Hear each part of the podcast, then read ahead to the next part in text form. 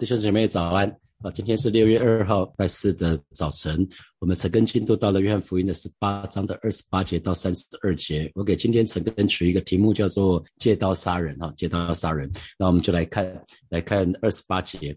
众人将耶稣从该亚法那里往衙门内解去。那时天还早，他们自己却不进衙门，恐怕沾了污秽，不能吃逾越节的筵席。那我们看新普及一本，对照新普奇本的翻译是：耶稣在该亚法面前受审，直到清晨，然后押到被押到罗马总督府哈。那指控他的人没有进入府内，怕自己被玷污了，不能吃逾越节的筵席。约翰福音只用了一句话，就是从该亚法这边受到审判这个事情，只只用一句话就直接带过哈。那其他三卷福音书，包括马可福音、马太福音跟路加福音，都记载的非常的详细哈。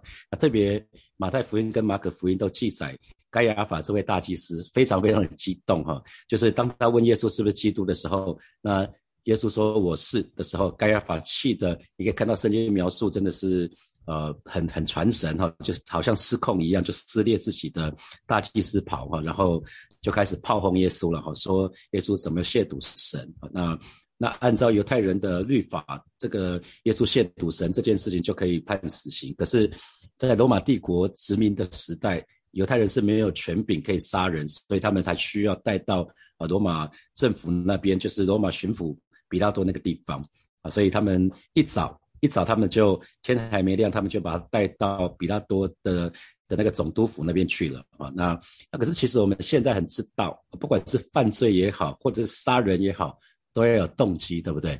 现在现在人的判判案，法官都一定会找到那个动机，因为如果找不到动机，哈，通常很可能是被冤枉的，有可能是冤狱。如果这一群宗教领袖好好去想一下，那耶稣为什么要承认自己是神的儿子啊？如果不是真的，耶稣一定可以否认嘛？如果不是不是真的，那那么耶稣到底想得到什么？耶稣干嘛说谎？耶稣说谎，他他得不到什么？难道耶稣都活得不耐烦了吗？可是这一群宗教领袖完全没有去思考这件事情哈。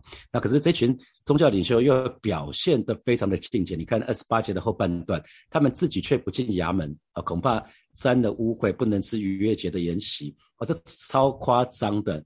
那姐妹你知道吗？所有的诉讼案一定有一个原告，一定有一个被告，对不对？所有的诉讼案一定有一个原告，有一个告人的嘛，有一个被告的嘛。那通常还有还要有证人。可是呢，原告不想进总督府，哎，啊，因为那一天是逾越节，所以他们不要，因为因为他们有一个规定，就是不能进，就是节庆的时候不能进外邦人的地方。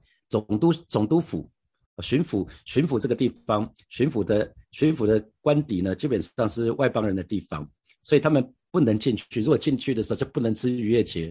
的筵席了，哦，所以他们为了为了要吃约节的筵席，原告没有亲自进入衙门提出控告的理由，那只留下被告。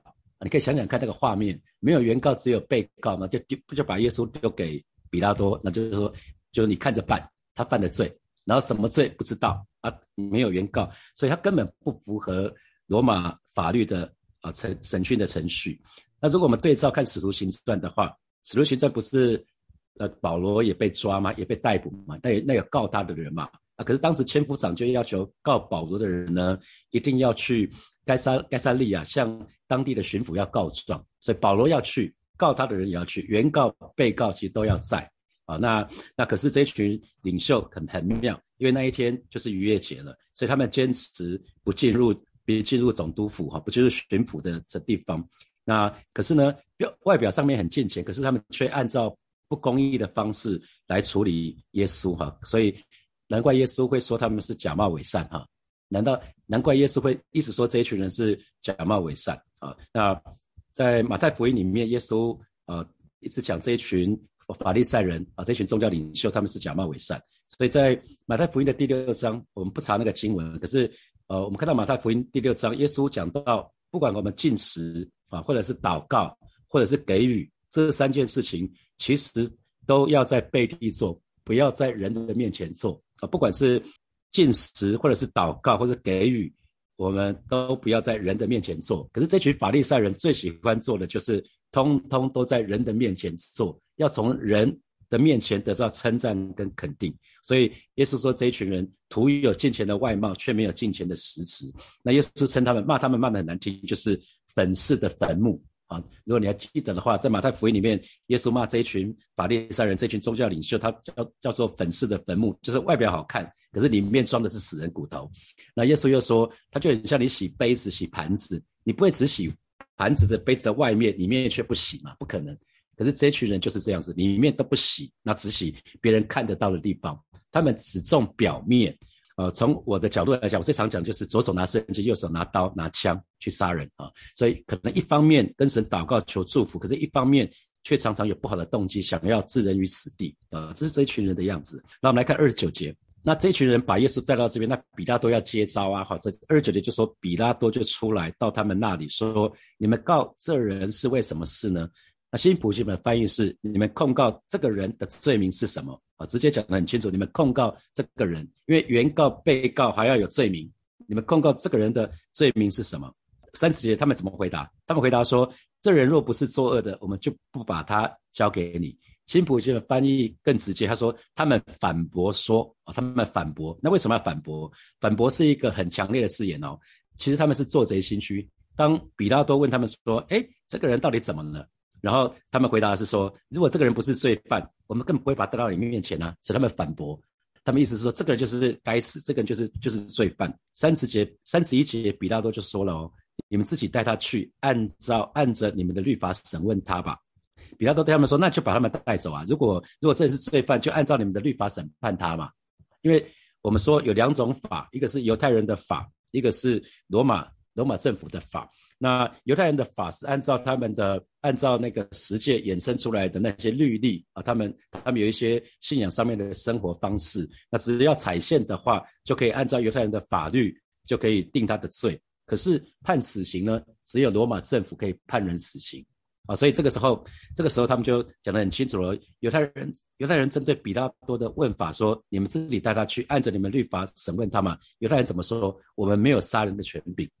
换句话说，只有罗马，只有罗马人才才有权把人处死啊！犹太人，犹太人的领袖啊，这些宗教领袖是在对比拉说：“嘿，只有罗马人才可以判人死刑，所以请你来做吧。”他们要假比拉多的手来判耶稣死刑。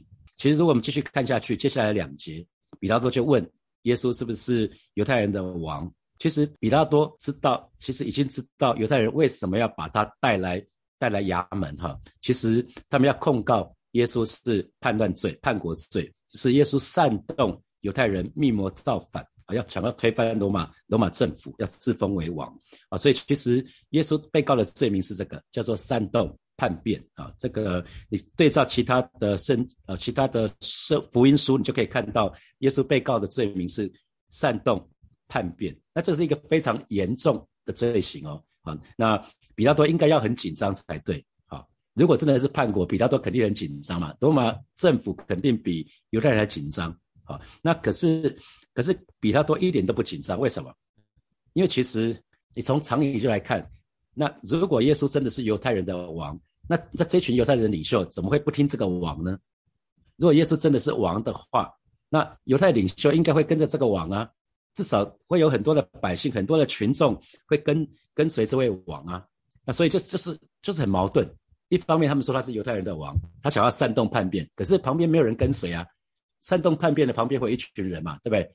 你看法轮功至少六千万人，法轮功呃六千万人，所以那个如果讲煽动的话，至少要好多人，那个叫叫煽动。那那如果旁边没有几只小猫，那叫煽动，就有点夸张嘛，哈。所以比较多可能认为这是一场闹剧啊，比较多根本就认为这是一个一场闹剧。所以比较多其实是是了解的，因为他就住在耶路撒冷这个地方，所以他了解耶稣跟犹太领袖、宗教领袖这一群人之间有一些冲突，那是因为他们对律法的解释。啊，有一点不一样，比如说对安息日啊，对这个那个的，所以呢，其实他一开始他是不愿意按照罗马帝国的法律来审判这件事情的哦，他觉得你们就自己自己去审判他就好了，就却没有想到，却没有想到他们想要置耶稣于死地，所以他们非得要把他带到比拉多这里来啊！你看三十一节的后半段，犹太人就说了，我们没有杀人的权柄。那个新新普京的翻译是，可是只有罗马人才有权把人处死，所以换句话说，这群宗教领袖很公然向比拉多表态哦，不管怎么样，你要判这个人死刑。他们给他群众的压力啊，可是受制于罗马法律的约束，犹太人不能有私刑，就是判人死刑，所以死刑一定需要由当地的巡抚来来宣判，然后再来执行死刑。所以我们说，一直说有两种法啊，对犹太人当时的犹太人来讲，有有两种法，因为他们在犹太省，犹太省的巡抚是比较多，那有一种法是政治性的，政治性的审判。是要到罗马的巡抚，也就是罗马总督面前，按照罗马帝国的法律来宣判。那有一种是宗教性的审判，那这是在大祭司跟公会的面前，按照犹太人的法令啊，那按照犹太人的传统啊，所以有两种法，一个是宗教，一个是政治性的。对今天神的儿女来看的话，我们要记得，我们有最后的审判，不是宗教，不是政治。对神的儿女来看，我们最后会有审判，就是启示录里面讲的耶稣。最后会坐在白色大宝座上面，啊，会审判我们，按照我们所做的每一件事情，所说的每一句话。所以虽然比拉多他是罗马的巡抚啊，可是，在犹太人眼中，他只不过是一个工具，他们要利用比拉多来杀耶稣，所以，啊，他只不过是他们借刀杀人的工具罢了。那三十二节，这要应验耶稣所说自己将要怎样死的话。啊，所以其实耶稣之前发了很多的预言，就讲到说自己将会怎么死啊，非常非常妙的地方就在这里。你看，在更更早，在约翰福音里面记载了几次是，当耶稣呃发表了一些谈论谈话之后呢，呃非常受到群众的簇拥，这个时候犹太人就想要用石头来砸死耶稣嘛，啊，可是每一次呢，耶稣都很巧妙的就躲掉了。可是最后，最后恨恶耶稣的这一群人呢，他们要借助。外邦人来逐去耶稣啊，所以其实这是神的计划啊，这是神的计划，最后是用钉十字架的方式来来让耶稣上十字架啊，让耶稣来完成那个救赎这个计划。所以他死的方式，你看耶稣死的方式是犹太人特别讨厌的，就是被挂在木头上，因为圣经里面说挂在挂在木头上面是受咒诅的啊，挂在木头上面是受咒诅的。那可是其实这是上帝的旨意，他。带他的儿子，他耶稣道成肉身，就是为了这件事情。所以其实耶稣的确是在上帝的律法的咒诅之下，因为他接受这个咒诅，我们才可以得到祝福啊。所以其实我们看到公义的神，却接受不公义的判断啊，不不不公义的审判。所以其实呃，保罗在他的福音，在在加拉太书里面三章的十三节就说，基督既然为我们受了。咒诅就赎出我们脱离律法的咒诅，因为经上记着，凡挂在木头上都是被咒诅的啊，都都是被咒诅的。所以耶稣为我们受咒诅，让我们可以得祝福。我们说这是十字架的，十字架是代替，在十字架上就有代替，他是为我们受咒诅，我们就得祝福；他为我们受鞭伤。我们就得一次；他为我们受刑罚，我们就得平安。所以十字架上是一个交换，耶稣代替我们接受那些他不该受的那些事情啊。所以逾越节对于犹太人来讲是一个大日子，是一个 big day。然后这一群人为了这个大日子，他们把耶稣带到带到这个罗马巡抚的面前。所以其实，其实我们或许从世界的角度来讲，这是不公义，却是可是不公义的背后，却在却在完成神的神的计划。我不知道弟兄姐妹你有没有经历一些不公义的事情？只要如果你经历不公义的事情，你觉得很委屈，想想耶稣啊，想想耶稣，耶稣被不公义的方式、不公不义的方式处决啊，他接受十字架的酷刑。所以很多时候，当我们觉得被冤枉、被非常委屈的时候，想想耶稣；想到我们非常痛苦的时候，想想耶稣。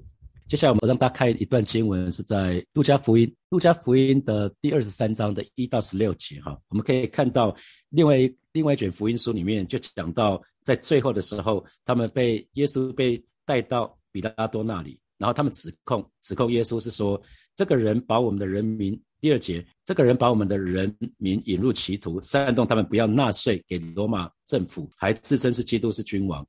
耶稣根本就没从头到尾没有煽动，没有叫没有叫以色列人不要纳税给罗马政府，所以就是一个莫须有的罪名哈。所以可以看得到，从头到末了都是一个不公义的事情。那比拉多转头就问耶稣说：“你是犹太人的王吗？”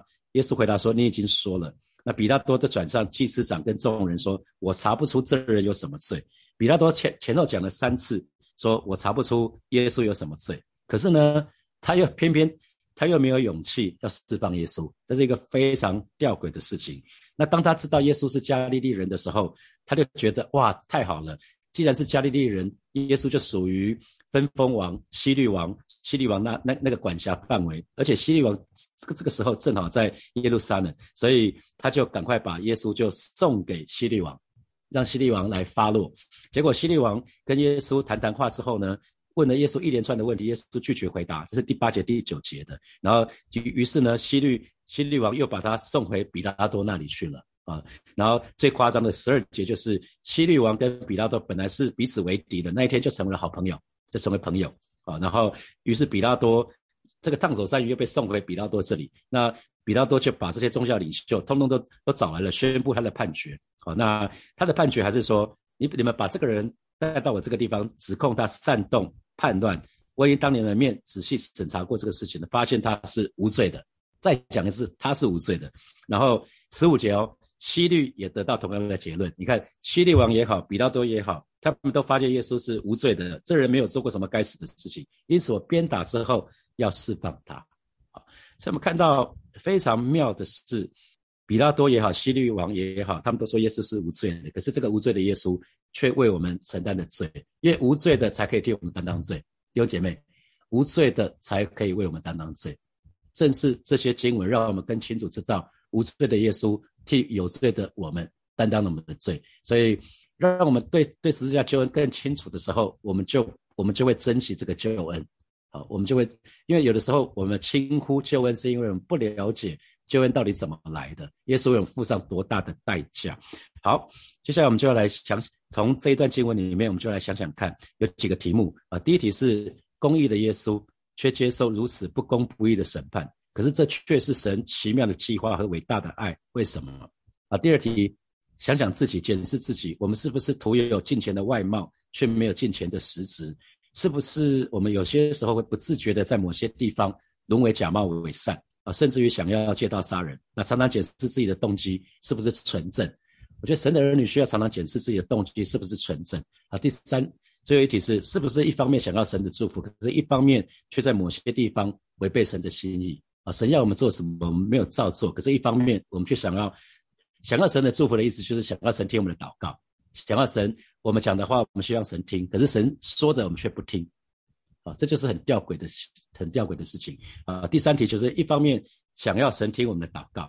想要神的祝福，可是一方面神告诉我们我们要干嘛，我们却不听，就违背神的心意。好，现在是六点三十八分，我们十分钟的时间默想，然后到六点四十八分的时候，我们再一起来祷告。好，弟兄姐妹们，一起来祷告。我们就首先我们就向神感恩，为耶稣他忍受一切的不公不义。忍受一切的羞愧辱骂，他忍受一切的痛苦、一切的委屈，就是为了要承担我们的罪。而无罪的耶稣为我们承担我们的罪，洗净我们的罪，让我们可以得着那个宝贵的救恩。好吧，这个时候我们就向神献上我们的感恩，向神献上我们的赞美。我们去开口来祷告，是吧？谢谢你，今天早晨，等我们越清楚，主你在。在十字架上为我们所担当的一切，让我们就是来到你面前啊，向你来献上我们的感恩啊，向你献上我们的敬拜，向你献上我们的赞美啊，是的主啊，谢谢你，谢谢你是如此的爱我们，以至于主你为我们忍受那一切的不公不义。我是主耶稣，主耶稣，我们真是。好，这次知道在这当中知道你如此的爱我们，而是为我们舍命，为我们忍受那一切的痛苦，忍受那一切的委屈。哦，是的，主啊，谢谢你，让我们的罪可以得到赦免，让我们这个人可以完全得到洗净。哦，是的，主啊，谢谢你，让我们是可以得到盼望的。哦，是的，主啊，谢谢你，如果没有你，我怎么办呢？哦，是今天早晨。再一次，还是来到你面前，献上感恩，献上赞美，谢谢主，谢谢主，赞美你，赞美你。我们要继续来祷告，我们要为我们一切的疾病，为我们的沮丧，为我们软弱，为我们真实来祷告。因为耶稣都承认担当我们的忧患，背负我们的痛苦，因他受的鞭伤，我们就得一次；因他受的刑罚，我们就得着平安。好吧，这个时候就把我们自己在斯拉神的面前，为我们所有的正在经历的疾病、软弱、沮丧。啊，那些灰心低沉那些来祷告，我们去开口来祷告，是吧？谢谢你，今天早晨我们再一次来到你面前，向你来祷告。哦，是的，主啊，谢谢你，啊，因着你为我们受的鞭伤，我们去得到医治。为此刻正在经历、正在经历重大疾病的这些弟兄姐妹来祷告。因着我们受的，因着你受的鞭伤，我们得着医治。而是把这样的一个盼望，把这样一个确据放在正在经历疾病的这些弟兄姐妹的身上。哦，是的，主啊，也为。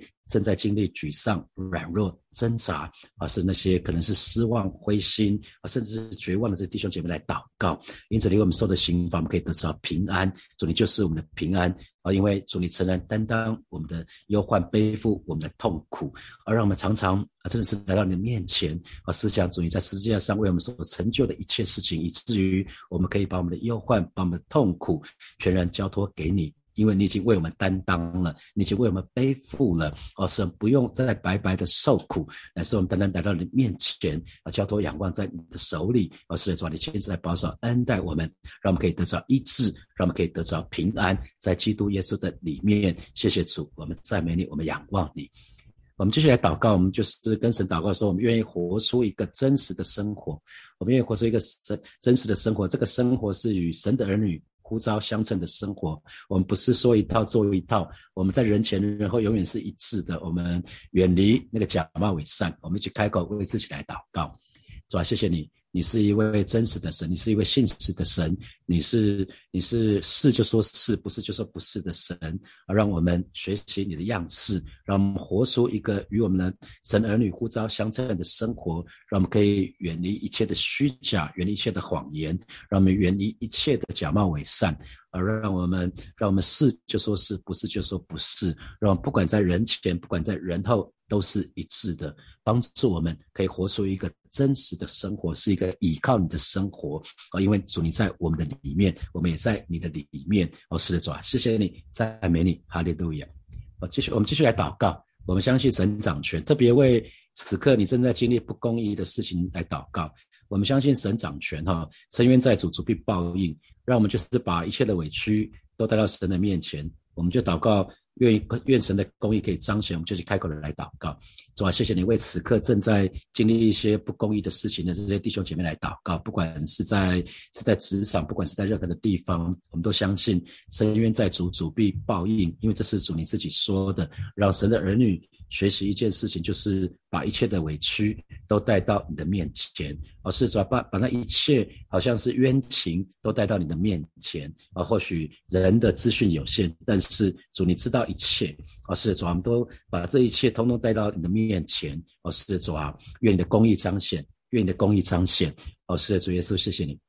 让我们常常思想，哦，是的主啊，你在十字架上为我们所做的一切，哦，是的主耶稣，你已经为我们担当了那一切的委屈，那一切的痛苦，带领神的儿女可以得到真正的释放。而是今天早晨，我们就是放手，把这些统统的交托仰望在耶稣的手里。谢谢主，赞美你。所以我们做一件做一个祷告，就是马上就是端午节的连续假期了哈。我想很多弟兄姐妹会在会可能上国道或者这个那个的，我们就祷告在端午节期间。啊，教会的弟兄姐妹还有我们的家人，我们出入都平安。那我们跟我们的家人有美好的互动啊，特别是连续假期期间，我们跟家人比较多时间相处，我们跟家人都有美好的互动跟团契，让让我们可以把神的爱带到带到我们还没有信主的家人的的身上哈，我们就一起开口为。为教会的每一位弟兄姐妹，还有我们的家庭来祷告，是吧？谢谢你，马上就是端午节的连续假期了，带领每一位神的儿女，还有我们的家人，我们出入都平平安，啊，让我们出也平安，入也平安，让我们出也蒙福，入也蒙福，让我们在连续假期的当中有更多的时间跟家人互动，帮助我们，帮助我们，真是能够找到那个诀窍，能可以更多让我们的家人感受到我们对他的爱，也保守我们跟家人的互动团契非常的美好，让我们可以彰显出你的爱。啊，求主亲自的保守，亲自的带领，让我们有恩典啊，在疫情严峻的时候，让让我们可以每一位神的儿女都可以远离这个疫情，让我们都可以经历这灾越过我们而去这样的恩惠啊，带领每一个神的儿女在连续假期的当中经历格格格外的保守。谢谢主耶稣恩待每一位同工啊，奉耶稣基督的名祷告，阿门。阿门。我们今天的晨更就停在这边。那特别提醒大家哈，下一次晨更的时间是下礼拜一。所以明天后天没有晨更，连续假期，我想大家就好了陪家人就好了。然后今天晚上没有意向之夜，也没有祷告会，所以不要跑到教会来哈，千万不要扑个空。然后主日礼拜六没有主日，礼拜天早上有一堂主日，我们就主日的时间见哦。不管你在线上或者现场都很好，就礼拜天早上的十点半是主日崇拜。祝福大家啊，假期愉快，有非常好的休息，拜拜。